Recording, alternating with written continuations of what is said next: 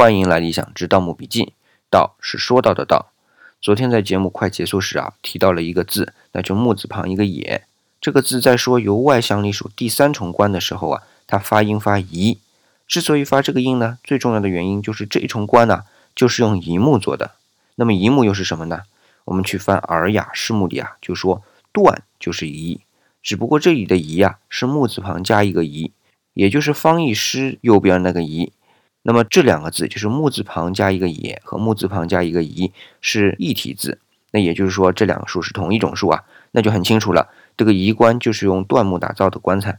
那么椴木现在在中国啊西南、华南、华东以及东北一带地区有分布，但这些地方相对在周代和汉代呢都是偏远地区，甚至啊都不是他们的管辖范围，所以要取得这种木材在当时还是比较不容易的。